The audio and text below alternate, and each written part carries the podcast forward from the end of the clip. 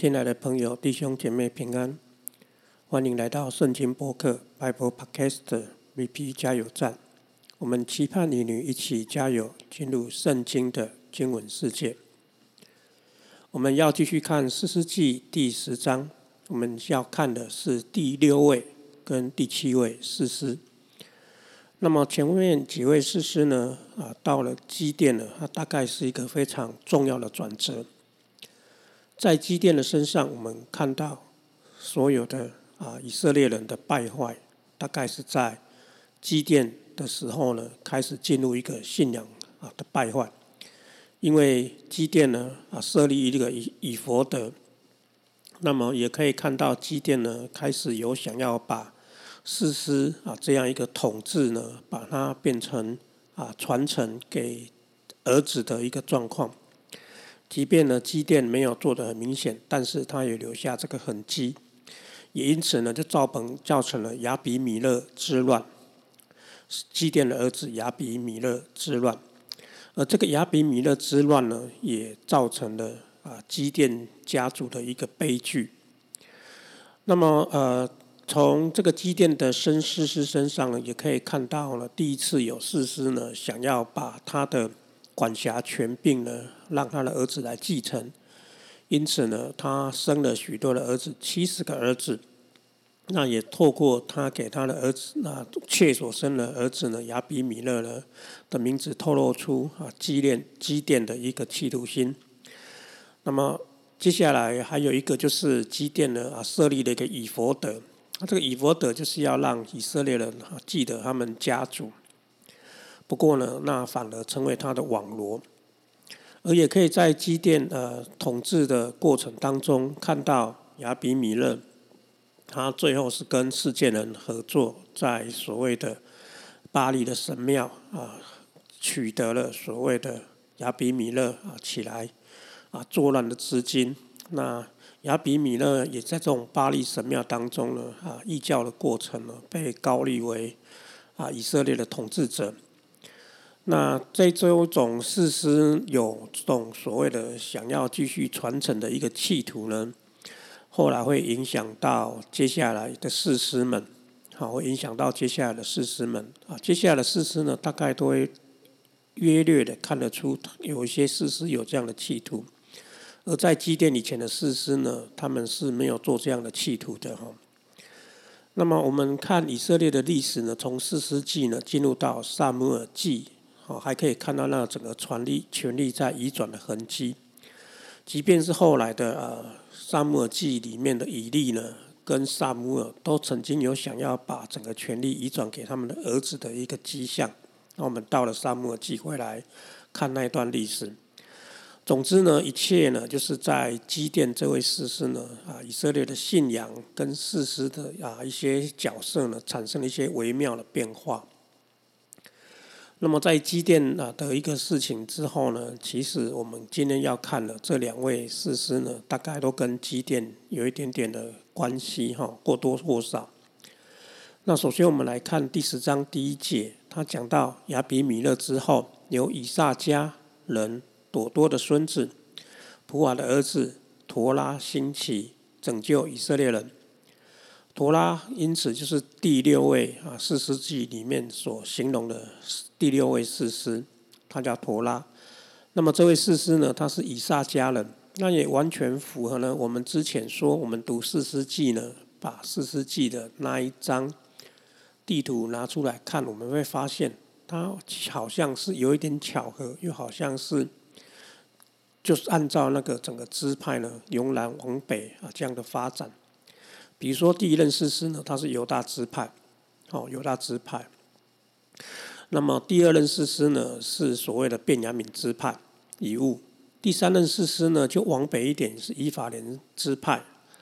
好，就是啊，就是那一个底波拉。那当中有一个三家呢，是哪个支派，我们不是很清楚哈。那假如从地理上来看，很有可能是淡人，哈，淡人，因为他三三家呢跟菲利斯人有关，用赶牛棍。那么第五任士师呢，就是基甸，哈，基甸就是以法莲支派在往北的那一个啊马拉西支派。那么我们现在呢看到了第六任士师呢，这个啊陀拉呢，他刚好就是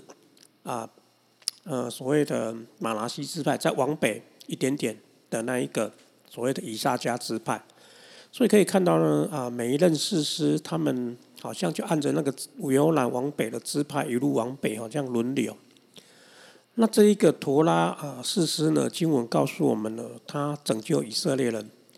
但是呢，却没有说欺负他们的人是谁。好，所以呃，这个陀拉呢，到底在他当政的时候有没有面对外侮呢？我们不是很清楚。但是陀拉呢，经文当中没有讲到外物，所以陀拉很有可能他所做的事情呢，基本上就是收拾亚比米勒留下来的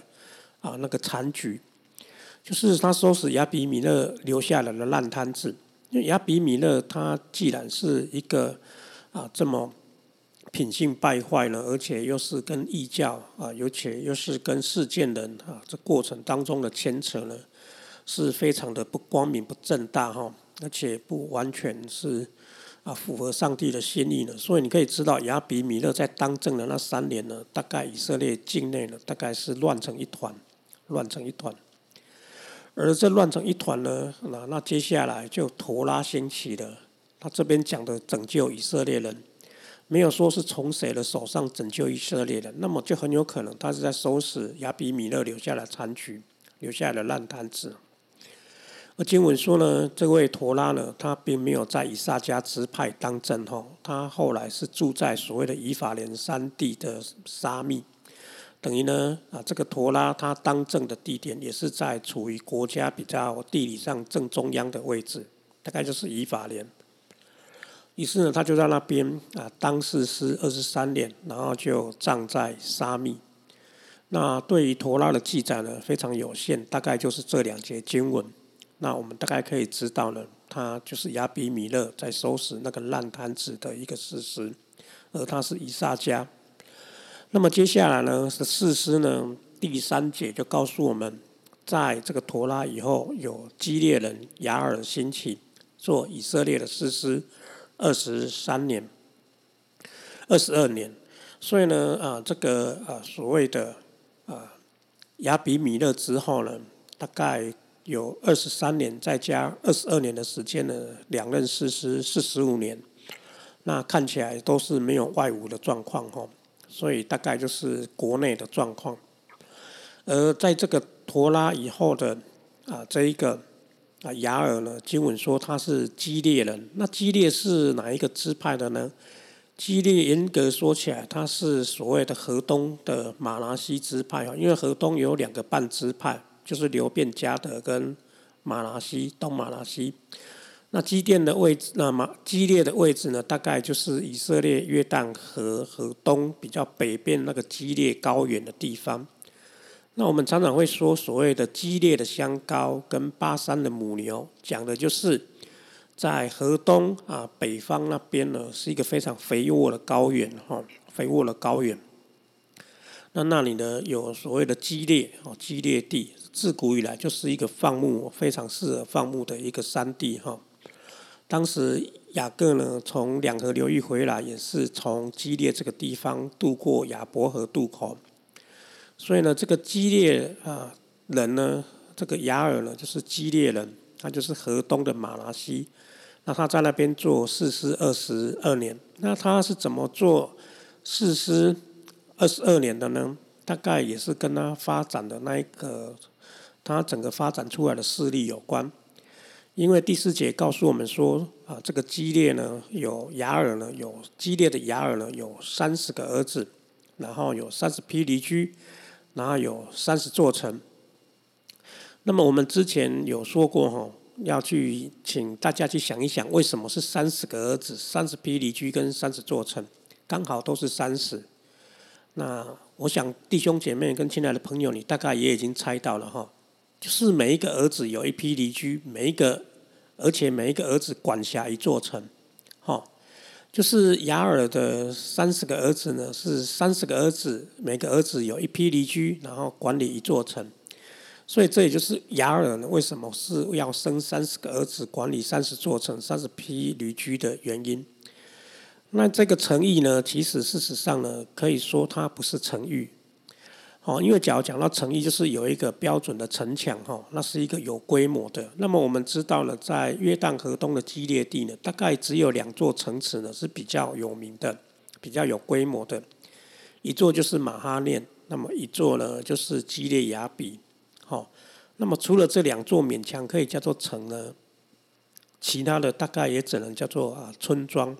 哦，不是城，它是散落在整个基列高原上面的村庄。因为底下呢，经文告诉我们说，这三十座城呢叫做哈沃特雅尔、哈佛特、哈沃特雅尔，直到今日呢都还是在基列地，也是那个地名呢，那一些三十个城邑呢联合起来有一个名字叫做哈沃特雅尔，就是雅尔的哈佛特的意思。那么这个哈佛特是什么意思呢？雅尔哈佛特这个意思讲的叫做雅尔的村庄，或者是雅尔的。农村，哈，因为在哈波特这个字呢，本身啊意思叫做啊乡村，或者是叫做农村的意思，就是或者叫做啊所谓的啊村野的意思，村镇的意思，所以它不能说是城，它只能说是一个村镇，啊村镇。那这个村镇呢，就等于说大概就是一个村寨的概念而已，它不是一个有坚固啊城池的一个城墙。所以呢，可以看得出来呢，呃，这个啊激烈的这一个四师雅尔呢，看起来他是有一点声势，感觉好像很浩大，三十个儿子骑三十匹里去，管理三十座城。但是其实呢，那三十座城啊，勉强说起来是三十个村镇而已哈。那么你知道村镇的一个价值，战略的价值呢？跟城的战略价值是不可不可比较的哈，你就是就算有一百个村庄，你也比不过一一个城。但是呢，这个雅尔呢，却是因为这三十座城呢，然后呢，就变成了他所管理的地方叫做啊哈沃特雅尔，就是啊雅尔的村镇们哈村镇们。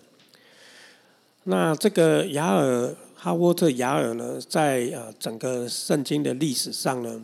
他也曾经呢最早的记载是记载在四世纪哈，在四世纪。那我们来看一段啊，哈沃特雅尔这个地方在四世纪里面的记载。那个时候呢，是以色列人呢刚到迦南地。那么在民数记呢三十二章那边有讲到，哦，所有的啊以色列的人的这些子孙们呢，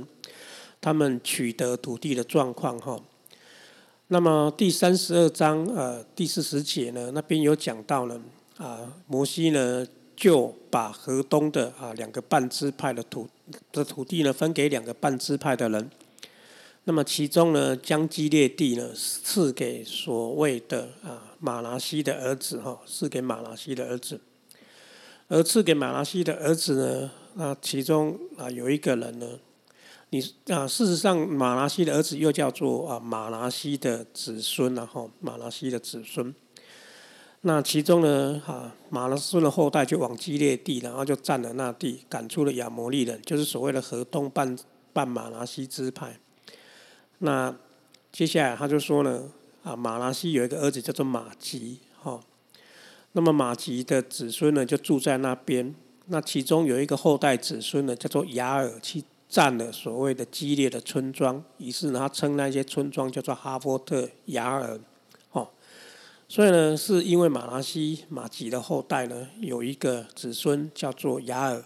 他在民数记里面后来记载，他占了所谓的激烈地的三十座啊村庄，所以呢，后来那三十座村庄就叫做哈佛特雅尔，就是雅尔的村镇，啊，哈雅尔的村镇。所以呢，我们说表面上呢，看起来这个激烈人雅尔呢，我们假如看第十章第四节呢，可以看得出来，哇，他的声势看起来非常浩大，三十个儿子，三十匹里，三十座城邑，感觉好像这个这个激烈人雅尔这个事实呢，好像是声势非常浩大哦。但事实上呢，有一句话叫做啊外强中干然后就是呃有一句话我们说叫做外表很好看，但是没有实际的啊内容哈。闽南语那句话叫做“喝胯桃”哈，“喝胯桃”，意思就是虚有其表的意思啊。哦，所以这个雅尔呢，感觉起来就有一点虚有其表。哈，看起来好像三十座城，好像蛮强的，但是其实那三十座啊城池呢，不过就是三十个村庄而已。那你可以想象哦，在激烈地三十个村庄，感觉也应该是不能做什么才对哈，因为村庄总是不能作为一个啊防守的重要的军事要地嘛。所以呢，虽然呢这边的山石呢看起来很浩大了，但事实上呢，它是感觉起来是应该是不堪一击的才对。那经文说雅尔石就葬在家门哦，家门。那么接下来我们来讨论一下三十匹离居是什么意思哈？首先三十个儿子呢，大概可以想象的这个雅尔呢，大概他有一个企图心，就是要让他的子孙呢，三十个儿子呢，就成为这三十个村镇的继承人，然后世世代代呢就管理所谓的基列地。好，所以他有一个企图心，就仿佛呃我们说的基甸生了七十个儿子。那个企图心一样，他要透过那七十个儿子来管理以色列地哈，因为原来一个胆小的基甸呢，大概不会想要生到七十个儿子哈，但是后来他当事时才会生到七十个儿子，所以从那七十个子可以想象他要统治以色列地的一个啊企图心。那么，所以呢，我们说呢，后来的事实呢，大概有受到啊基甸的影响哦，所以这个基列人雅尔呢。他生了三十个儿子呢，大概也有相同的概念，所以这是三十个儿子的意念的一个意义。那么第二个，什么叫三十批离居呢？古时候呢，以色列那个时候呢，能够骑离居的人，通常就是代表是领袖，是领袖。我们只要还记得底波拉那一首诗的话，会记得底波拉有一首诗叫做“骑离居的，骑白色离居，还有做绣花毯子的人”。他意思就是讲那一些贵族。哦，贵族就是整个在啊所谓的他当时指的那一些啊有头有脸的人，那些人他们才会做绣花毯子，他们才会骑得起驴驹。为什么？因为当时呢没有马，所以驴驹就变得很珍贵。所以驴驹呢，从四师时代呢，基本上就是一种权力的象征。啊，这种权力的象征呢，会一直到啊所谓的大卫的时代呢，大卫要。啊，让他的儿子啊，所罗门登基做王呢，他也是叫他的禁卫军呢，牵着他的驴驹，让所罗门坐在那一批大卫的驴驹上，代表了所罗门呢继承了他父亲的王权。他也是用那一批驴驹来做象权力的象征。而那一批驴驹呢，整个以色列人，啊，特别是耶路撒冷都知道，那一批驴驹应该是大卫的驴驹。所以，当所罗门骑上那具驴驹呢，就代表所罗门继承他父亲的王位了。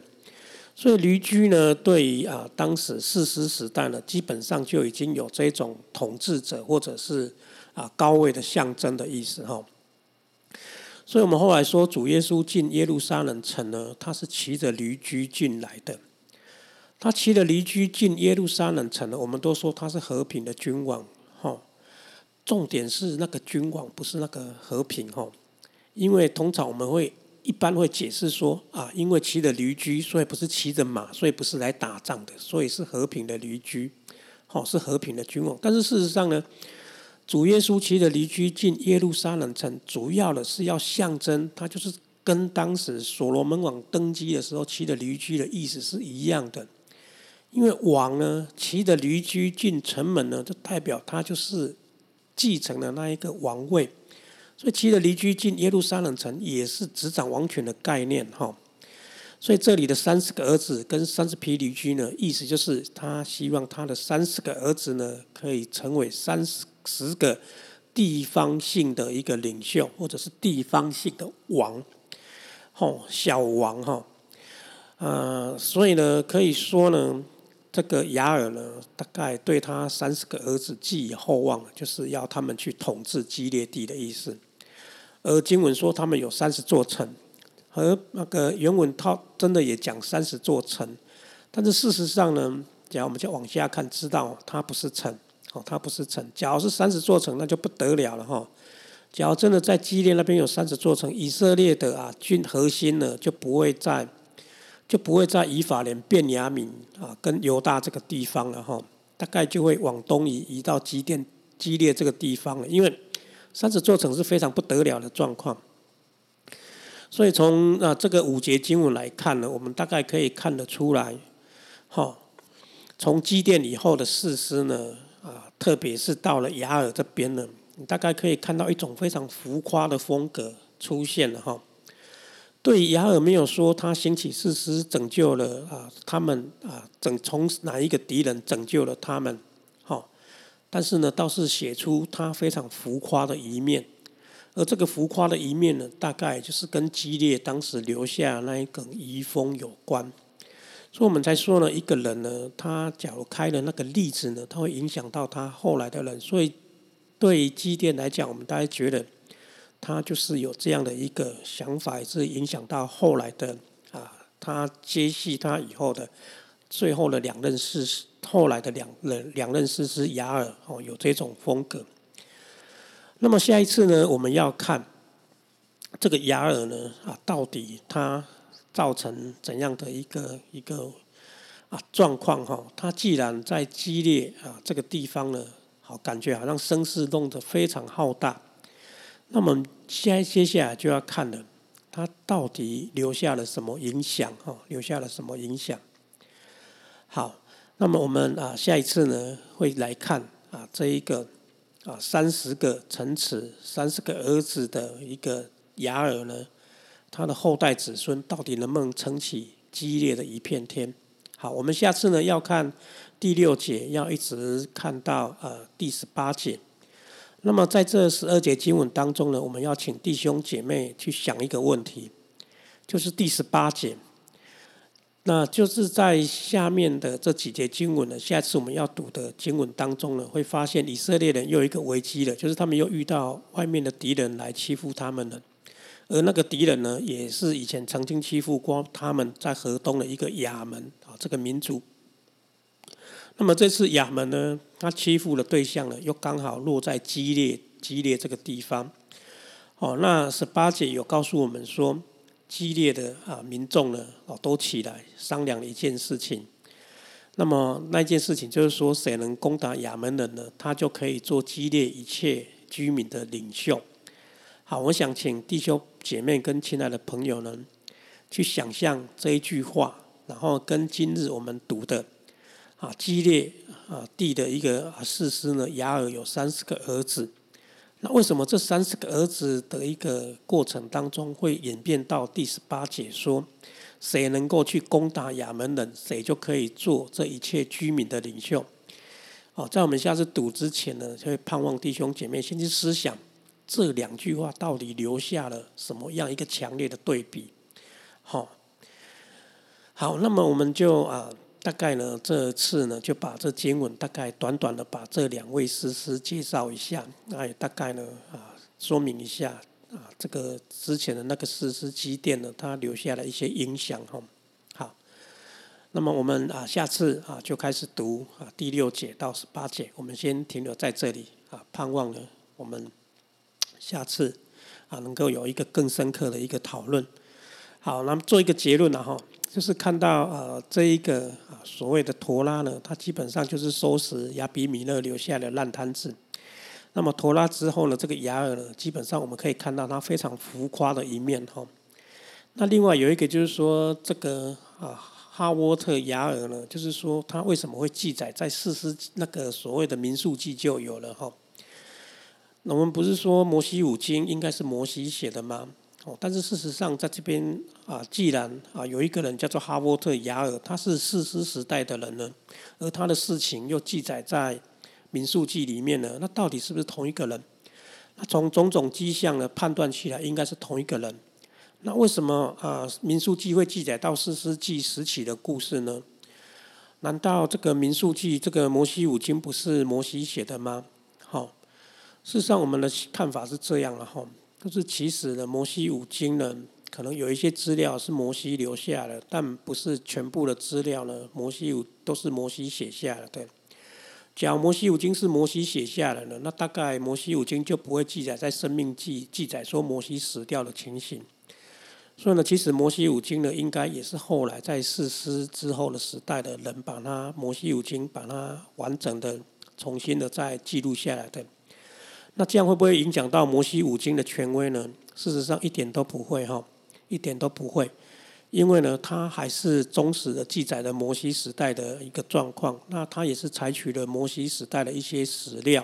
然后呢，大概是在四十以后呢，才把那个史料呢，把它完整一点的建立起来。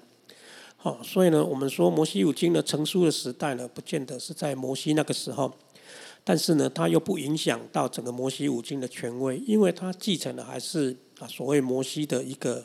啊所传留下来的啊一个律法哈。好，这大概我们就是对这边的经文呢有一些比较难以理解的部分，再多做一些的解释哈。那这是小知识哈，增加大家对圣经的信心。好，那我们先停留在这里，我们下次继续看。基列地呢，既然有三十个，雅尔有三十个子孙，但为什么他们会面临到外侮来欺负的时候，他们会说出那一句“谁可以领导他们，谁就可以当领袖”的话？好，愿神祝你，我们下次继续看啊，基列地的这一场一个危机。好，愿神祝福你，下次再见。